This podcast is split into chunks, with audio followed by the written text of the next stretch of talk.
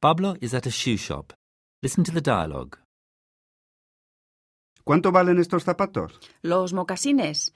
Son mocasines de Milán, de muy buen diseño. Cuestan 300 euros. Uy, qué caros. ¿Por qué son tan caros?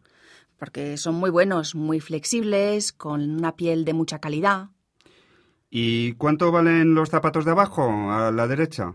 Son unas zapatillas deportivas australianas. El precio es 150 euros. Uf, qué caras. ¿Y cuánto cuestan estos de aquí, arriba del todo? Las sandalias. Son sandalias de diseño francés de piel. Cuestan 130 euros.